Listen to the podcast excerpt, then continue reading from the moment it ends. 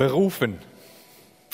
Ich meine, ich finde, die deutsche Sprache ist eine echt interessante Sprache. Es gibt ja Worte, die, die einfach, wenn man die mal so ein bisschen genauer anguckt, ganz viel Inhalt hergeben können. Manchmal total auch konfus sein können. Ne, zum Beispiel das Wort umfahren kann ja im Deutschen zwei ganz unterschiedliche Dinge bedeuten. Ne? Du könntest jemanden umfahren oder jemanden umfahren. Und das Ergebnis wäre entweder ähm, ein glücklicher Tag oder irgendwo im, auf dem Friedhof zu landen. Äh, aber auch das Wort berufen ist ein total spannendes Wort. Ich habe mich mal einfach mal dran gemacht, das Wort berufen näher zu betrachten und zu gucken, was steckt eigentlich in dem Wort berufen drin, was wir lernen können über Berufung.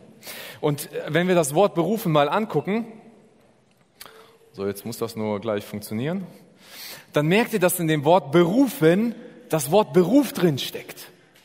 Das, das, das drückt uns schon etwas aus, dass wenn du, wenn du deine Berufung lebst, dann spiegelt sich das in deinem Beruf wieder.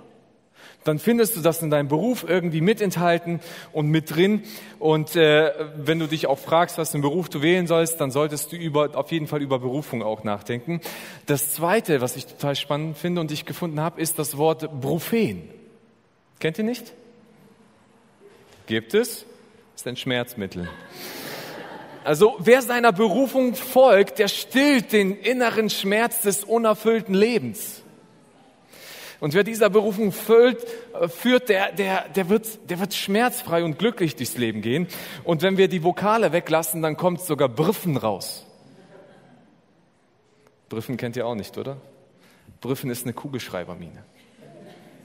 Und wer seiner Berufung folgt, der wird Geschichte schreiben. Der wird Geschichte schreiben mit seinem Leben und Gott wird etwas Großes draus machen und er wird mit deinem Leben etwas schreiben können. Und, was auch noch spannend ist, da steckt auch das Wort be drin. Äh, es ist Englisch be. Also es geht um sein. Shakespeare sagte schon, to be or not to be. That is the question. Also sein oder nicht sein, das ist die Frage. Und wenn du deiner Berufung folgst, dann wird was aus dir. Du wirst sein und nicht mehr nicht nur nicht sein. Wenn ihr euch jetzt die Frage stellt, Victor, was erzählst du da? Ist das ein Comedy-Abend? Ja, so fühlt sich das manchmal an, wenn Menschen sich über das Thema Berufung Gedanken machen. Zumindest geht es mir so. Ich habe mich mal einfach mal äh, Interesse halber so ins Internet gewagt und gesagt, was verstehen denn Menschen unter Berufung und wie, woll, wie soll man denn seine Berufung finden und entdecken und was ist das eigentlich für einen? Und ich habe da alles Mögliche gefunden. Nur eine kurze Zusammenfassung von dem, was damit gemeint ist. Berufung ist für manche seine Lebenswünsche, seine Lebensziele, eine Lebensaufgabe, die Lebensträume zu finden und diese dann zu verwirklichen. Du kannst deine Berufung in deinen Sternzeichen finden. Also das heißt, du musst ein, es gibt extra Horoskope, um deine Berufung zu entdecken. Finde ich sehr interessant, was da rauskommen sollte. Du kannst äh, dein, äh, dein Beruf zur Berufung machen, wenn du das möchtest, oder umgekehrt deine Berufung zum Beruf zu machen. Ich frage mich, ob das immer geht. Ja, also wenn alle Menschen ihre Berufung zum Beruf machen würden, dann frage ich mich immer, was haben für eine Berufung Verwaltungsfachangestellte? Ne? Oh, denn das ist mitleiderweckend, wenn das deine Berufung ist. Aber ist okay, wenn das so sein sollte. Und wenn das nicht so ist und diese Leute einfach nur ihre Berufung noch nicht entdeckt haben, wer macht ihre Arbeit? Gibt ein kleines Problem. Dann habe ich herausgefunden, die Berufung steckt in dir. Also das heißt, du musst sie irgendwo herausschälen. Du kannst das durch Meditation machen, wenn du anfängst zu meditieren. Du musst in deinem inneren Ich suchen, deiner inneren Stimme folgen. Wenn du deiner inneren Stimme folgst, dann wirst du deine Berufung finden. Äh, manche kommen so auf die Idee und sagen, der Schlüssel für deine Berufung liegt in deiner Kindheit. Deswegen muss man deine Kindheit analysieren. Und was du da in deiner Kindheit erlebt hast, das sagt aus, was du eigentlich, was für eine Bestimmung da hast. Und dann gibt's noch die besten Dinge, so drei, fünf, sieben, zehn Schritte zu deiner Berufung. Da machst du A, B, C oder erfüllst fünf Fragen, die du ausfüllen musst, um deine Berufung zu erkennen. Sehr simpel. Wenn das alle machen würden, wäre das gar kein Problem mehr. Aber das Interessanteste ist, was ich gefunden habe, es gibt einen Mann, der, oder nicht nur einen Mann, also ich habe diesen einen Mann gefunden, der kann Berufung in Gesichtern lesen. Da buchst du eine Sitzung für eineinhalb Stunden und dann guckt er dir ganz lange ins Gesicht und unterhält sich ein bisschen mit dir und am Ende sagt er dir, was für eine Berufung du hast. Ganz spannend. Aber wisst ihr, was das Ende dieser ganzen Dinge ist oder der, die Essenz, es geht eigentlich die Suche nach Erfüllung in meinem Leben und zwar die Selbstverwirklichung, die da irgendwie drin steckt. Aber ist es das, was eigentlich Berufung wirklich aussagt? Weil wenn wir über Berufung reden, das Wort, das kommt aus der Bibel. Luther hat das geprägt in seiner Übersetzung, dieses Wort Berufung. Und das ist dann auch, woher unser Wort Beruf entstanden ist, ist auch aus diesem Wort entstanden, durch die Übersetzung von Luther. Aber damals war das Verständnis von Beruf noch ein anderes, wie bei uns heute, heute ist. Aber das, was wirklich in dem Wort berufen drinsteckt, ist das Wort rufen. Und zwar auch im Griechischen, von der Übersetzung her, wie Luther das genommen hat. Das griechische Wort für Berufung heißt Klesis. Und äh, das stammt von der Wurzel Kaleo, was rufen bedeutet. Das heißt, Berufung ist, es geht ein Ruf von jemandem zu jemandem mit einer Einladung oder einer Aufforderung aus. Das bedeutet eigentlich Berufung, zumindest vom biblischen Aspekt herkommend. Berufung bedeutet, dass jemand dir eine Einladung zuspricht und dich einlädt, etwas anzunehmen auch eine Aufgabe oder eine Aufforderung zuspricht und du kannst darauf antworten. Wir haben das im Deutschen teilweise auch so. Ich habe im Duden nachgeguckt und der Duden erklärt unter Berufung mehrere Aspekte. Einer, ein Aspekt von Berufung ist, und ich zitiere den Duden, ähm, ein Angebot für ein wissenschaftliches, künstlerisches oder politisches Amt. Das ist eine Berufung. Also wenn wir zum Beispiel von einem Professor sprechen oder nehmen wir das Beispiel eines Dirigenten, da gibt es ein, ein, ein, ein Orchester und da gibt es einen Vorstand dafür und der sagt, wir brauchen einen neuen Dirigenten.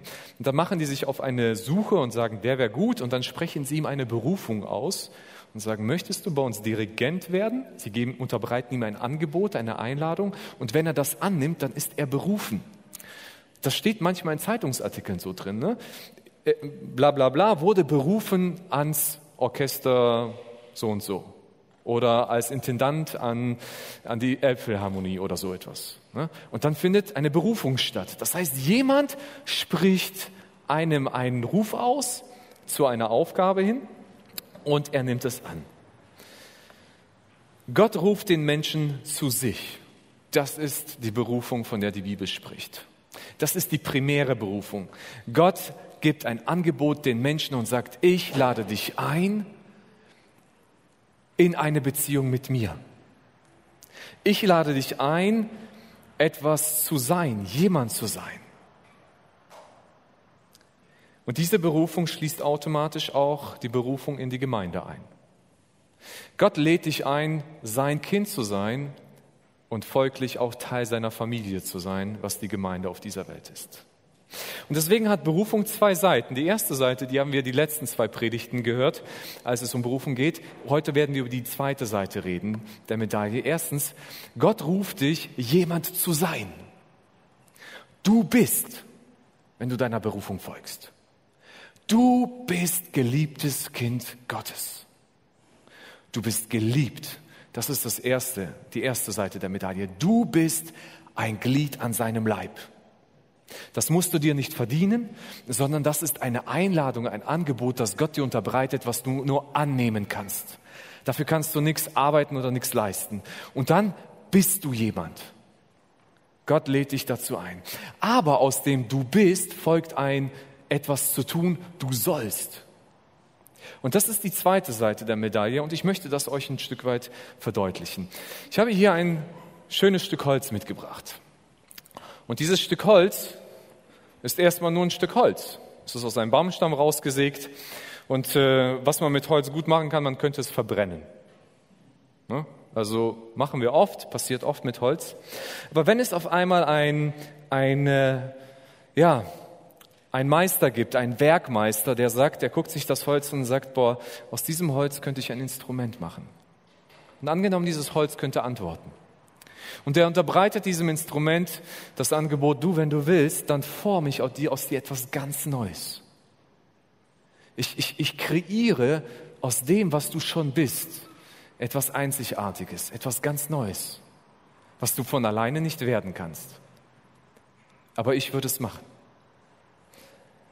Und wenn das Holz antwortet und sagt, ja, ich bin bereit, dass du aus mir etwas Neues kreierst oder schaffst, dann könnte daraus ein Instrument entstehen. Wie diese Geige hier. Ich weiß, der Vergleich hinkt ein bisschen, das wusste ich auch schon im Vorfeld. Ähm, eine Geige besteht aus mehreren Holzarten und nicht nur aus einem Stück Holz. Aber angenommen, wir arbeiten mal mit diesem Bild weiter, dann arbeiten wir weiter. So, und jetzt entsteht aus diesem Stück Holz eine neue Identität. Was seht ihr hier? Eine Geige oder Holz? Es ist Holz. Ja? Aber es ist eben nicht mehr nur Holz, sondern es ist ein Instrument. Und das ist das Interessante. Gott schafft mit uns etwas ganz Neues. Äh, Paulus beschreibt es so und sagt, dass wir in Christus das Alte vergangen sind und etwas ganz Neues entstanden ist. Es bedeutet nicht, dass unser Körper jetzt verändert worden ist. Wir haben keinen neuen Körper bekommen.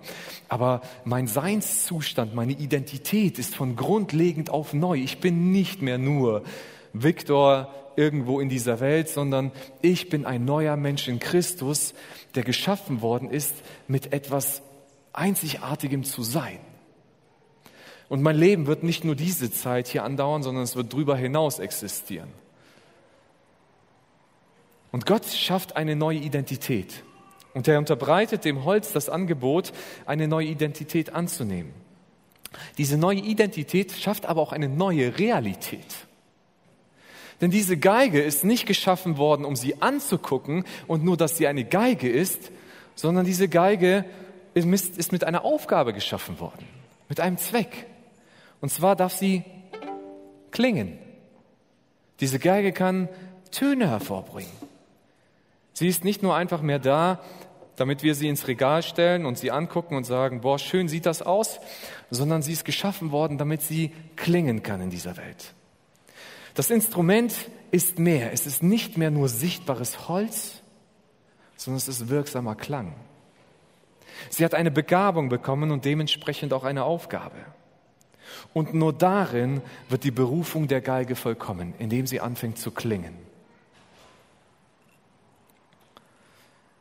Indem sie ist, indem sie eine Geige ist und indem sie tut. Und indem sie tut, sind wir bei der sekundären Berufung. Das ist die, die auf die erste Berufung folgt, etwas zu tun. Du sollst. Was sollst du? Gott beruft dich zum Dienen. Wieso zum Dienen? Wieso das? Es gibt doch viel tolle Sachen, die in der Bibel drin stehen. Aber wenn wir, wir können das Wort dienen mit manchen anderen Synonymen austauschen, wir werden immer wieder hier ankommen. Warum zum Dienen? weil es Gottes Wesenszug ist. Weil es Gottes Art und Weise ist, wie er dir begegnet ist. Jesus sagt über sich selbst, über seinen Auftrag hier auf der Erde folgende Worte in Markus 10, 45. Menschensohn, damit meint er sich selber, denn auch der Menschensohn ist nicht gekommen, um sich dienen zu lassen, sondern um zu dienen und sein Leben als Lösegeld für viele hinzugeben. Ich meine, der Schöpfer dieser Welt der Gott dieser Welt, der Herr dieser Welt, kommt in seine Welt, in seine Schöpfung hinein und er sagt, liebe Leute, ich bin nicht hergekommen, um bedient zu werden. Ich sitze nicht auf einem Thron unter einer Palme, lass mir mit einem Wedel zuwedeln und esse den ganzen Tag Trauben und freue mich, dass mir die Füße massiert werden. Und er sagt, ich bin gekommen, um euch zu dienen. Und das ist Gottes Wesenszug von der Schöpfung an. Er ist in diese Welt reingekommen und er dient dem Menschen die ganze Zeit. Jesus hat dem Menschen die ganze Zeit gedient. Und dieses Dienen hat nicht aufgehört. Gott dient dieser Welt, nachdem Jesus in den Himmel gefahren ist, noch bei weitem mehr als davor.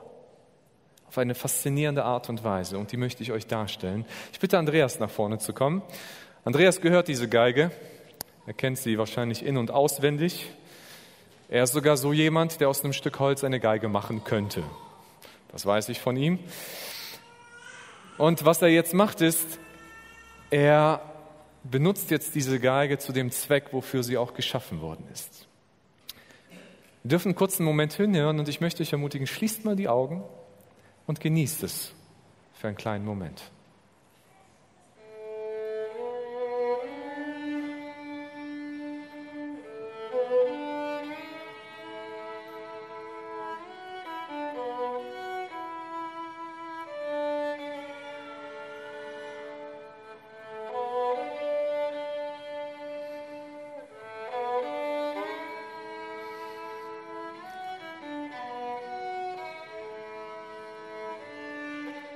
Wen hört ihr gerade?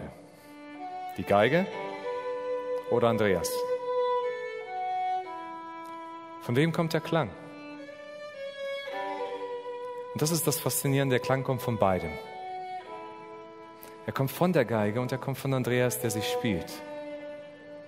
Ich finde, das ist ein wundervolles Bild, was Gottes Idee für diese Welt ist. Gott möchte in dieser Welt klingen. Er möchte wahrnehmbar sein. Aber er möchte das mit uns machen. Er möchte durch uns und mit uns in dieser Welt klingen. Wir sind nicht nur einfach Werkzeuge, die er nur gebrauchen will, sondern er benutzt uns, in uns und erfüllt uns in dieser Welt, damit er zum Ausdruck kommt und wir dieser Welt dienen dürfen, den Menschen dieser Welt. Andreas, ich danke dir, dass du uns damit reingenommen hast. Darf ich die Geige noch mal für einen kurzen Moment haben? Ich finde es total faszinierend, dass diese Geige ja so konstruiert ist und wenn ihr das beobachtet habt, der Ton entsteht als allererstes hier auf den Seiten, wo Andreas drauf spielt. Aber bevor er zu euch kommt und ihn hört, dringt er in einen Resonanzkörper ein. Das ist hier die Geige selber. Und durch diesen Resonanzkörper dringt er nach außen. Das heißt, der Ton, der Klang ist nicht etwas, was an der Geige abprallt in dieser Welt, sondern was durch diese Geige rauskommt zu den anderen. Und ich finde, das ist das, was Gott eigentlich mit uns macht. Gott gebraucht uns und er wirkt in uns, damit seine Präsenz in dieser Welt sichtbar wird. Er geht nicht über dich hinaus. Er geht nicht über deine Persönlichkeit, über dein Wesen hinaus. Er geht nicht über deine Einzigartigkeit hinweg, sondern er gebraucht dich, wie du bist und wer du bist.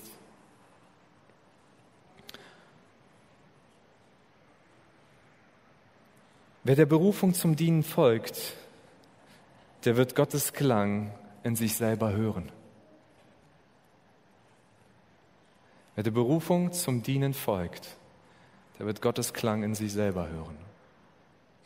Es gibt viele Menschen und viele Christen, die sehnen sich nach einem geistlichen, erfüllten Leben, die eine Sehnsucht nach dieser Begegnung mit Gott haben. Und sie übersehen oft, dass diese Begegnung darin stattfindet, dass wir anfangen, für Gott und mit Gott in dieser Welt zu dienen. Darum, wer ein geistliches Leben sucht, der muss vor allem eine Frage klären. Wem oder was soll, meine, mein, soll mein Leben dienen? Soll mein Leben mir selber dienen? Dann wird der Klang, den muss ich selbst produzieren. Soll mein Leben Gott und meinem Nächsten dienen? Dann wird Gott anfangen, mit unserem Leben den Klang zu erzeugen. Das Schöne ist, Gott macht das auf eine einzigartige und wundervolle Art und Weise und er hat dich dafür begabt. In 1. Petrus Kapitel 4, Vers 10 heißt es, jeder soll den anderen mit der Gabe dienen, die er von Gott bekommen hat. Wenn ihr das tut, erweist ihr euch als gute Verwalter der Gnade, die Gott uns in so vielfältiger Weise schenkt. Petrus schreibt hier und sagt, jeder hat eine Gabe von Gott bekommen aus seiner Gnade heraus. Jeder, der Christus nachfolgt, jeder, der gesagt hat, Gott, du darfst aus mir etwas kreieren, aus dem hat Gott etwas gemacht. Nicht alles nur Geigen. Es gibt viele unterschiedliche Instrumente. Es könnte eine Flöte sein. Manche glauben auch eine Pfeife zu sein. Aber Gott schafft mit dir etwas. Er, er, er gibt dir eine Begabung. Und mit dieser Begabung dienen wir nicht uns selbst. Es geht nicht um einen Selbstverwirklichungstrip, sondern wir dienen einander. Wir, wir dienen anderen Menschen damit. Mit dem, was Gott uns gegeben hat. Auf vielfältige Art und Weise.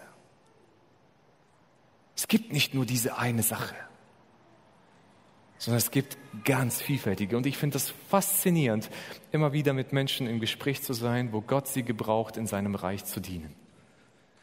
Er ist so kreativ, was das anbetrifft. Und das ist Gottes Einladung an uns. Er hat dich reich beschenkt.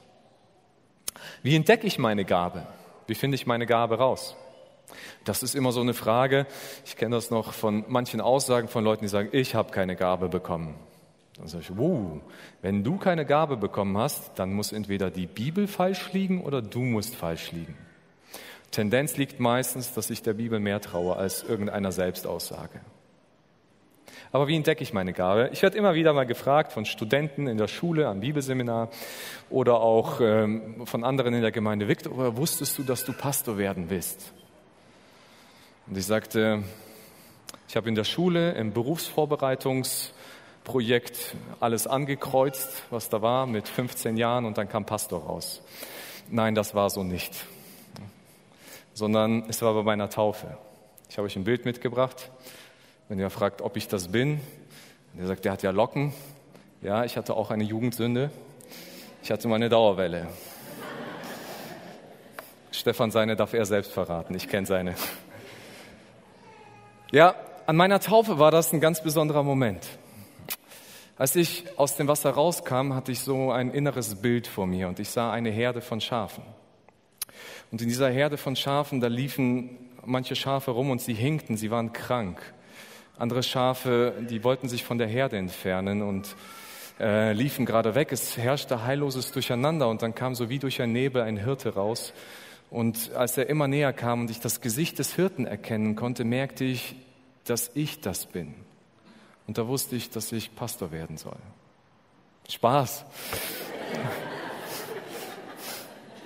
Ich wünschte, ich hätte so eine Vision gehabt.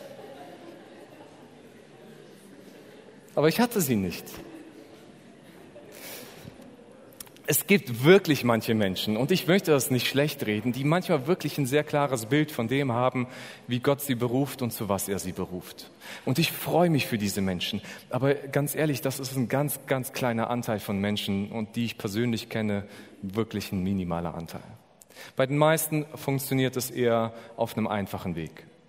Ich habe mir lange überlegt, ob ich einfach meine Geschichte erzähle, wie es dazu kam, woher ich wusste und wie Gott mich dahin geführt hat, dass ich heute Pastor dieser Gemeinde sein darf. Und ich möchte das nicht erzählen, weil ich mir irgendwie selbst ein Podest bauen möchte und irgendwie mich selbst gut darstellen will, aber es ist immer einfach von anderen Menschen zu erzählen und sich selbst außen vor zu lassen. Und deswegen habe ich überlegt, ich erzähle meine Geschichte, wie ich wusste, wo Gott mich haben will. Ich habe mich mit 18 Jahren für Gott entschieden und zwar hatte ich bis dahin ein Problem, ich habe immer geglaubt, dass ich als Stück Holz musizieren muss, klingen muss. Und ich habe probiert, lange Zeit mein Leben erstmal in Ordnung zu bringen, bevor ich mich entscheide, eine Geige zu sein. Und ich dachte, ich muss erstmal Gott zeigen, dass ich richtig gutes Holz bin. So, aber das ist alles, was als Ton rauskommt, wenn man nicht eine Geige ist. Und dass ich dann begriffen habe, dass ich eigentlich von mir aus nicht alleine eine Geige werden kann, habe ich gesagt, okay, Jesus, ich gebe dir mein Leben. Und ich habe mich entschieden, diese neue Identität anzunehmen und ich habe mich entschieden, dieser neue Mensch zu werden. Und Gott hat angefangen, dann in meinem Leben zu wirken. Als ich mich mit 18 Jahren dafür entschieden habe, ähm, wusste ich gleich, ich will nicht passiv sein. Ich möchte irgendwo im Gottesreich aktiv mitarbeiten. Wir hatten damals in unserer Jugendarbeit ähm, einen, einen offenen Jugend, Jugendmitarbeiterkreis, zu dem durfte jeder kommen, der wollte, der mitarbeiten wollte. Ich habe angefangen, dahin zu gehen. Ich bin dahin gegangen, habe erstmal zugehört, was alles gemacht wird, was, die, was da an Projekten sind, was da passiert im Alltäglichen. Dann habe ich angefangen mitzuarbeiten. Erstmal in praktischen Aufgaben, da mal was aufbauen, da mal was mitmachen, in Freizeiten zu organisieren, hier ein Projekt, äh, hier was Organisatorisches. Ich habe manche Listen geführt. Ähm, äh, ja, ich, ich, ich durfte so ein bisschen Ordnung in manche Sachen mit reinbringen. Irgendwann hat man mich gefragt, Viktor, hast du nicht Lust, mal ein Thema in der Jugend zu machen? Ich dachte, wow, Thema. Okay, ich probier's. Mir hat es keiner beigebracht. Ich komme noch so aus einer Gemeinde, wo man Learning by Doing macht. So. Mach einfach mal. Ich hatte einen Freund, der hat schon ein paar Themen gemacht, den habe ich dann mal für ein, zwei Stunden eingeladen und gesagt, wie machst du das denn? Und dann hat er mir ein bisschen geholfen und dann habe ich den Rest alleine gemacht. Ich würde es heute nicht mehr so machen, aber damals wusste ich es nicht besser. Aber ich habe es einfach probiert und dann hat man mir einfach gespiegelt, hey Viktor, das kommt an. Mach das weiter. Und so hat man mich auch weitergefragt und ich habe einfach weiter immer wieder Themen in der Jugend gemacht. Irgendwann hat man mich gefragt, oder was heißt, ich war schon im Jugendleitungsteam drin. Wir wollten unsere Jugend mit Kleingruppen aufbauen und dann kam die Frage auf, wirst du Kleingruppenleiter? Und ich sagte, ja, ich werde Kleingruppenleiter. Ich möchte mit anderen zusammen geistlich wachsen. Ich möchte andere mitnehmen und andere anleiten. Und es hat ganz gut funktioniert. Dann hat man mich irgendwann gefragt, auch ob ich die erste Predigt im Gottesdienst halten will. Das war immer zwei Predigten, die erste so 15 Minuten, die zweite dann eine längere. Und ich sage, okay, Gottesdienst ist nochmal eine andere Hausnummer. Da sind ja die ganzen älteren Leute da, nicht nur Jugendliche. Aber ich probiere das mal. Ich habe es gemacht und es ist auch bei den Älteren angekommen, was ich da gemacht habe. Und ich dachte, okay, dann bin ich wahrscheinlich auf dem richtigen Weg. Ja, ein paar Jahre später, nachdem ich in die Jugendarbeit eingestiegen bin, hat, mich, äh, hat unser Pastor mich und einen Freund gefragt, oder ein Freund und mich, ob wir zusammen die Jugendleitung übernehmen wollen. Ich dachte, wow, ich bin erst seit ein paar Jahren erst Christ und ich soll die Jugendleitung schon übernehmen. Und wir hatten keine kleine Jugend damals. Es waren schon so 40, 50, 60 Leute, die da waren. Und ich dachte, ja, aber ich probier's. Ich mach das mal. Als ich dann die Jugendleitung angefangen habe, habe ich gemerkt, boah, ich würde gern mehr wissen. Ich habe sowieso schon viel gelesen in dieser Zeit, mich in viele Sachen reingearbeitet, weil es mich interessiert hat und ich so eine Leidenschaft hatte, auch Gottes Wort zu studieren. Aber ich merkte, mir fehlt viel und ich würde gern mindestens ein Jahr mal auf eine Bibelschule gehen und studieren. Ich habe zu Gott gesagt, Gott, ich würde gern ein Jahr auf die Bibelschule gehen. Irgendwo zwischendrin habe ich dann meine Frau kennengelernt und ich habe zu ihr gesagt, wenn du mich heiraten willst, ich werde immer in der Gemeinde mitarbeiten. Das ist Bedingung. Das ist mein Herzensanliegen. Und sie sagte, ich würde gern zur Bibelschule gehen. Sie sagte, gut, dann gehen wir zur Bibelschule. Also habe ich meine Ausbildung abgeschlossen, ich habe Zivildienst gemacht und dann sind wir für ein Jahr eigentlich zur Bibelschule gegangen. Und Gott hat dann gesagt, Victor, ein Jahr ist gut, aber er hat mir so aufs Herz gelegt, mach doch drei Jahre. Ich sagte, okay Gott, drei Jahre bin ich noch bereit zu machen. Ich habe Freude daran, ich mache da mit. Und dann sagte Gott, Victor, mach doch nicht drei Jahre, sondern mach fünf Jahre. Aber es war keine Stimme, die das war, sondern es war einfach Menschen um mich herum und mein innerer Wunsch, gerne darin wachsen zu können. Also ich habe nie eine Stimme von Gott gehört und leider auch kein Bibelvers, der mir ins Gesicht gesprungen ist oder so. Während ich in der Bibelschulzeit war, das war schon im ersten Jahr, ich kannte das durch Freunde, gab es ein Gemeindegründungsprojekt in Weilerswist. Und ich sagte, ja super, finde ich gut. Gemeindegründungsprojekt bedeutet, es wird immer Arbeit gebraucht, also man kann anpacken. Also bin ich da hingegangen und habe mitgedient, mal in der Predigt, mal in praktischen Sachen. Und dann hat mich auch der Pastor dieser Gemeindegründungsarbeit gefragt, ey Victor, hast du nicht Lust im Leitungsteam dieser Gemeindegründungsarbeit mitzuarbeiten? Ich sagte, okay, ja, ich bin der Jüngste von allen, aber warum nicht? Ich arbeite da einfach mal mit. Im vierten Jahr in der Bibelschule kam Gerhard Schmidt auf mich zu, der Leiter, Studienleiter am Bibelseminar und ehemaliger Pastor hier in der Gemeinde, und sagte, Viktor, wir suchen einen Pastor in der Gemeinde. Hast du Interesse? Komm dir mal die Gemeinde angucken. Und wir haben angefangen, die Gemeinde hier zu besuchen und zu gucken, ob das was für uns wäre. Und so kam es dann in den Prozess durch Gerhard, dass ich dann mit unserer Familie hier in der Gemeinde gelandet sind. Während dieser Studienzeit verspürte ich immer mehr so den Wunsch, ich würde gern Gemeinde nicht nur nebenberuflich gerne machen, sondern mit mehr Zeit dafür zu haben. Aber ich sagte immer, Gott, wenn du die Türen öffnest, dann bin ich bereit zu gehen, ansonsten mache ich nichts. Wieso bin ich hier? Und ich sage das nicht als Eigenlob, bitte versteht mich nicht falsch, weil ich angefangen habe, einfach zu dienen. Und ich glaube, wenn wir anfangen zu dienen, dann wird Gott uns immer so Stück für Stück auch die Türen öffnen und uns die Möglichkeiten zeigen, wo wir mitdienen können. Ich habe Dinge ausprobiert, die mache ich heute nicht mehr und die würde ich nie wieder machen. Ich weiß zum Beispiel, dass Organisieren nicht zu meinen Lieblingsaufgaben gehört. Und ich suche immer fähige und gute Leute, die gerne organisieren und verwalten. Und ich delegiere dann gerne an diese Leute die Aufgaben, damit sie das machen, weil das nicht meine Stärke ist. Und was ich auch entdeckt habe, das habe ich einmal nochmal bestätigt bekommen, auch in dieser Gemeinde ist, ich werde nie, niemals von hier vorne jemals singen. Ich habe das einmal gemacht. Ich bin Gott dankbar, dass da sehr wenige Menschen damals anwesend waren. Und zwar hatten wir hier Bibel- und Gebetsstunde noch vor guten zehn Jahren schon länger wahrscheinlich. Und äh, da haben wir immer zusammen gesungen. Es gab jemand, der Klavier spielen konnte und jemand, der angesungen hat. Und das hat meistens jemand aus den Reihen gemacht. Oft Johann Janssen, der für uns bei uns die Seniorenarbeit macht. Und dann war auf einmal keiner da, der ansingt. Und ich habe mich dann verpflichtet gefühlt, irgendwie, wir müssen ja anfangen zu singen. Als ich da vorne stand und nach der ersten Zeile wusste ich schon, du hast einen Fehler gemacht. Ich habe es zu Ende gemacht und ab diesem Tag, ich kann mich noch sehr genau an diese Bibelstunde erinnern, habe ich gesagt, Viktor, du wirst nie wieder singen. Es ist nicht deine Begabung. Aber es ist okay. Ich habe es ausprobiert, ich bin gescheitert, ich habe gemerkt, es ist nicht meins und ich gehe dahin und lerne und tue, was ich kann. Sam, unser Jugendpastor, der kann wundervoll singen und der kann auch leiten. Gott hat ihm anders begabt wie mich. Wunderschön. Wir sind nicht alle gleich und Gott hat uns nicht alle gleich gemacht. Aber wie lernen wir unsere Begabung kennen? Und das ist das Erste, was passiert ist. Wenn du entdecken willst, was für Gaben dir Gott gegeben hat, dann fang an zu dienen. Dann fang an zu dienen. Es passiert nicht im passiven Raum, sondern ich bin mir sicher, jeder, der Geige spielen möchte, der fängt an, darauf drüber zu streichen und es klingt am Anfang furchtbar. Wir tun alle Eltern leid, die Kinder haben, die Geige lernen. Zumindest die zuhören müssen, wie die am Anfang üben. Ja? Mir, mir tut das in den Ohren weh. Aber irgendwann lernt man, wie das besser klingen kann. Und das ist mit unserem Leben so ähnlich. Wir fangen an, einfach mal zu dienen. Und du wirst merken, was dir gelingt, was dir gut, was du gut kannst. Meistens wissen wir schon ungefähr, in welche Richtung ich mich bewegen kann, was mir liegt oder was mir weniger liegt. Und da probiere ich mich dann aus. Du musst kein Zertifikat haben, um mitzuarbeiten.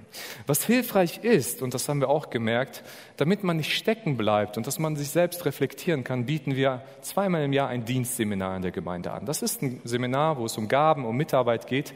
Und wir ermutigen jeden daran teilzunehmen, einfach mal, um sich selbst zu reflektieren, wenn man schon vielleicht lange dabei ist.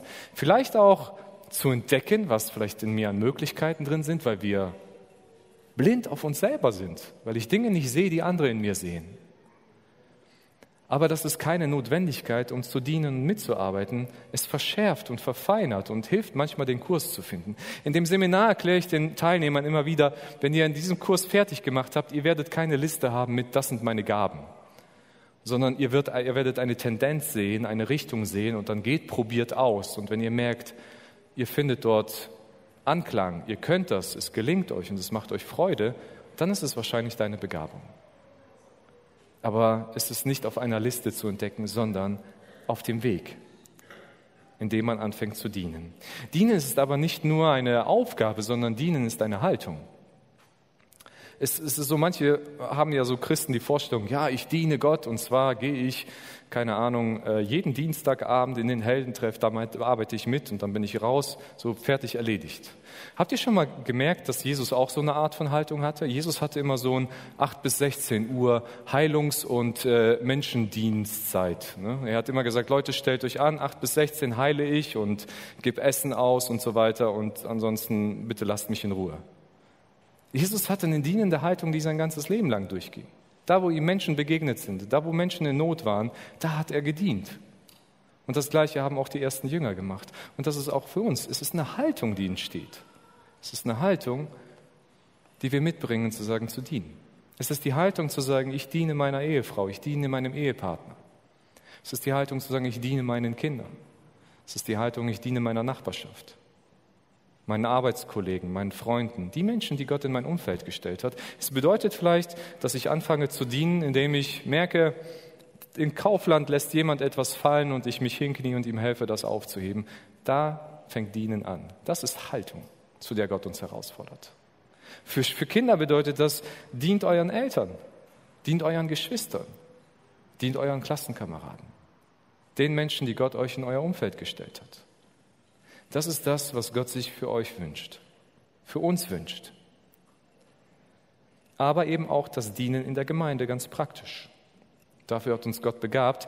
Nicht jeder muss direkt in der Gemeinde mitarbeiten. Manche können das aus gesundheitlichen Gründen auch nicht. Beten ist auch ein Dienst. Und wir möchten das trotzdem praktisch werden lassen. Und zwar, wenn du mitarbeiten möchtest in der Gemeinde, hast du heute die Möglichkeit, dich einfach nur dafür mal anzumelden und zu einem Gespräch. Das ist kein verbindliches, ich arbeite ab jetzt mit, sondern ich habe Interesse. Und zwar, wenn ihr da rausgeht, hier durch den Seitenangang stehen da Stehtische mit, mit Zetteln, mit paar kleinen Kreuzen könnt ihr da drauf machen, eure Daten hinterlassen und wir melden uns bei euch und kommen ins Gespräch, wo kannst du anfangen mitzupacken. Das ist nur eine kleine Auswahl an Diensten, die da draufstehen oder Bereichen. Aber wir wollen einfach mal ins Gespräch kommen und vielleicht helfen, in welche Richtung kannst du dich schon mal bewegen. Und du bist eingeladen, das einfach da zu machen.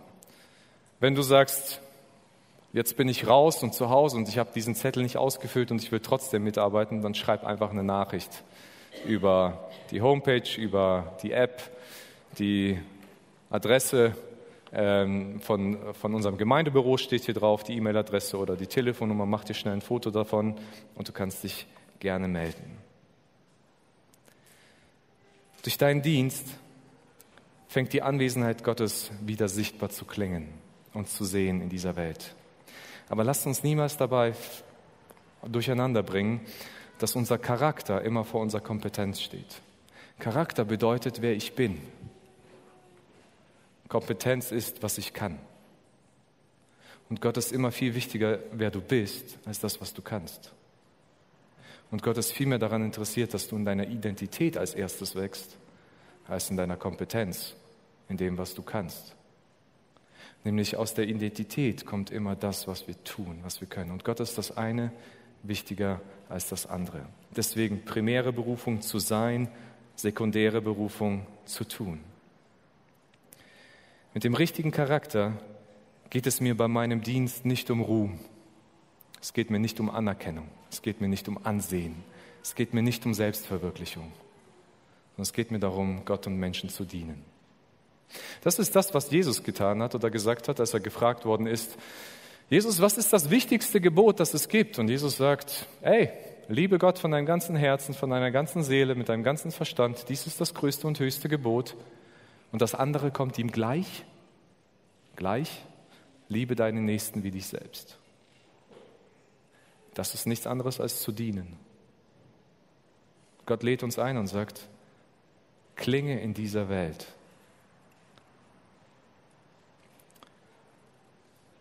Wir sollen durch das Leben, durch unser Leben zu Interpreten Gottes werden. Unsere Demut soll sein, die Intention Gottes herauszuarbeiten.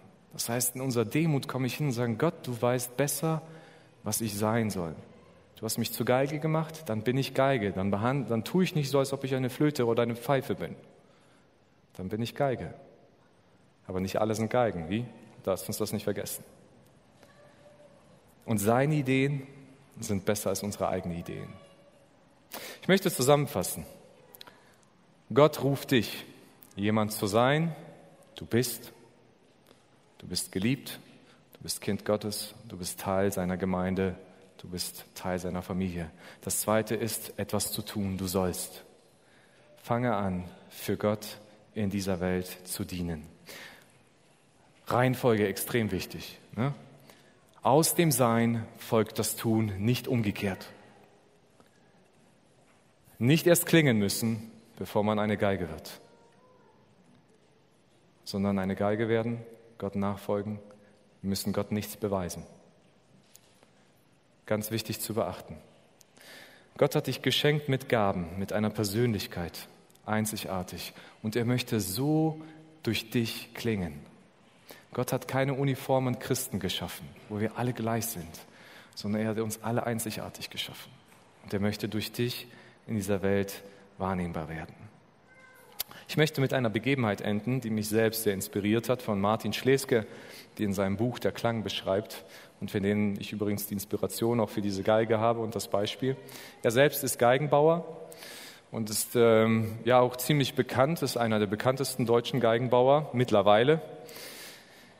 Und er hat auch ähm, ja, dieses ein inspirierendes Buch geschrieben. Und gerade in dem Kapitel über Berufung endet er mit dieser Begebenheit, die er persönlich erlebt hat. Und er schreibt dort in seinem Buch, es war ein warmer Maitag und ich ging den kurzen, steilen Fußweg vom Klosterweiher hinab. Als ich aufsah zu den Bergen, spürte ich die Frühlingswärme.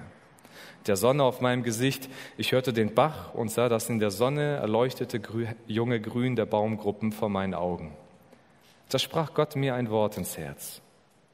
Sieh es dir an, sieh hin, spüre es und höre es. Das alles habe ich für dich geschaffen.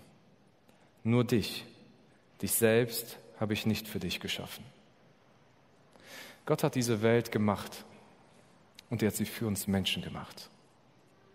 Wir dürfen das, was in dieser Welt ist, genießen und erleben. Aber uns selbst hat er nicht zum Eigennutzen gemacht, sondern dass wir uns selbst aufgeben können in Gott und so auch zu Dienern von Gott und Menschen werden. Gott segne uns dabei. Amen.